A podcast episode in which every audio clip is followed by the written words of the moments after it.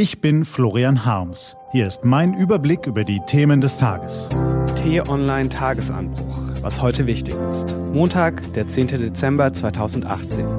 Merkel schmiedet den Pakt. Macron hält seine wichtigste Rede und Brexit-Austrittserklärung. Gelesen von Philipp Weimar. Was war? Der Protest der Gelbwesten.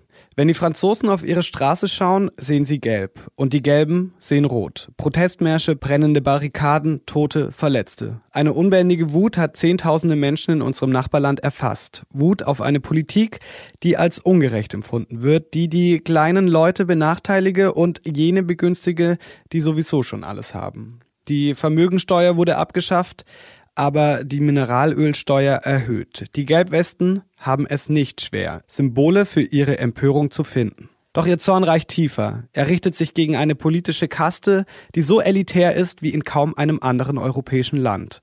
Und der Zorn richtet sich gegen Präsident Emmanuel Macron, der sich als Strahlemann feiern ließ, aber bis heute nicht darüber hinwegtäuschen kann, dass ihn nur eine Minderheit ins Amt gewählt hat. Emmanuel Macron ließ sich davon aber keine Minute in seinem Elan bremsen. Bei seinem Amtsantritt versprach er, das Land zu einen und kündigte einen Neuanfang an. Letzteres ist ihm gelungen, ersteres nicht einmal ansatzweise. Im Gegenteil. So erscheint Macron heute, als würde er straucheln, als einer, der schwor, jeden Tag eine Reform loszutreten, aber in seinem rastlosen Sprint vergaß, die Bürger mitzunehmen. Und so eskalieren in diesen Dezembertagen die seit Jahren schwelenden Konflikte Frankreichs.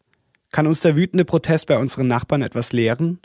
Deutschland hat ein föderales System, Frankreich ein zentralistisches. Die Bundesländer und Kommunen haben bei uns viel größeren Einfluss. Frankreich ist ein Präsidialsystem mit einem übermächtigen Staatschef. Macron ist nicht der Erste, der in seiner Selbstherrlichkeit den Kontakt zu vielen Bürgern verlor.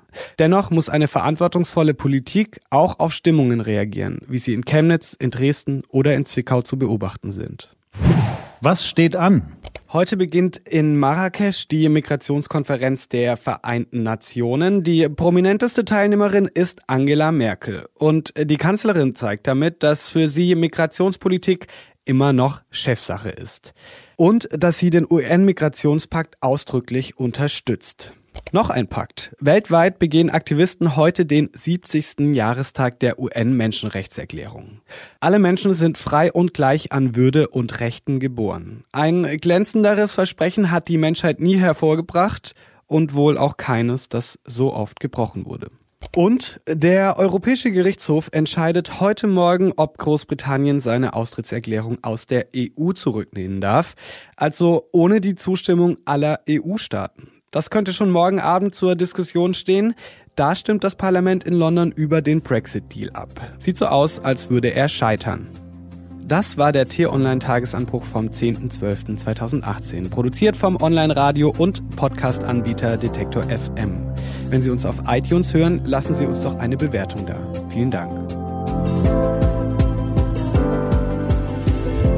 Ich wünsche Ihnen einen angenehmen Wochenstart. Ihr Florian Harms.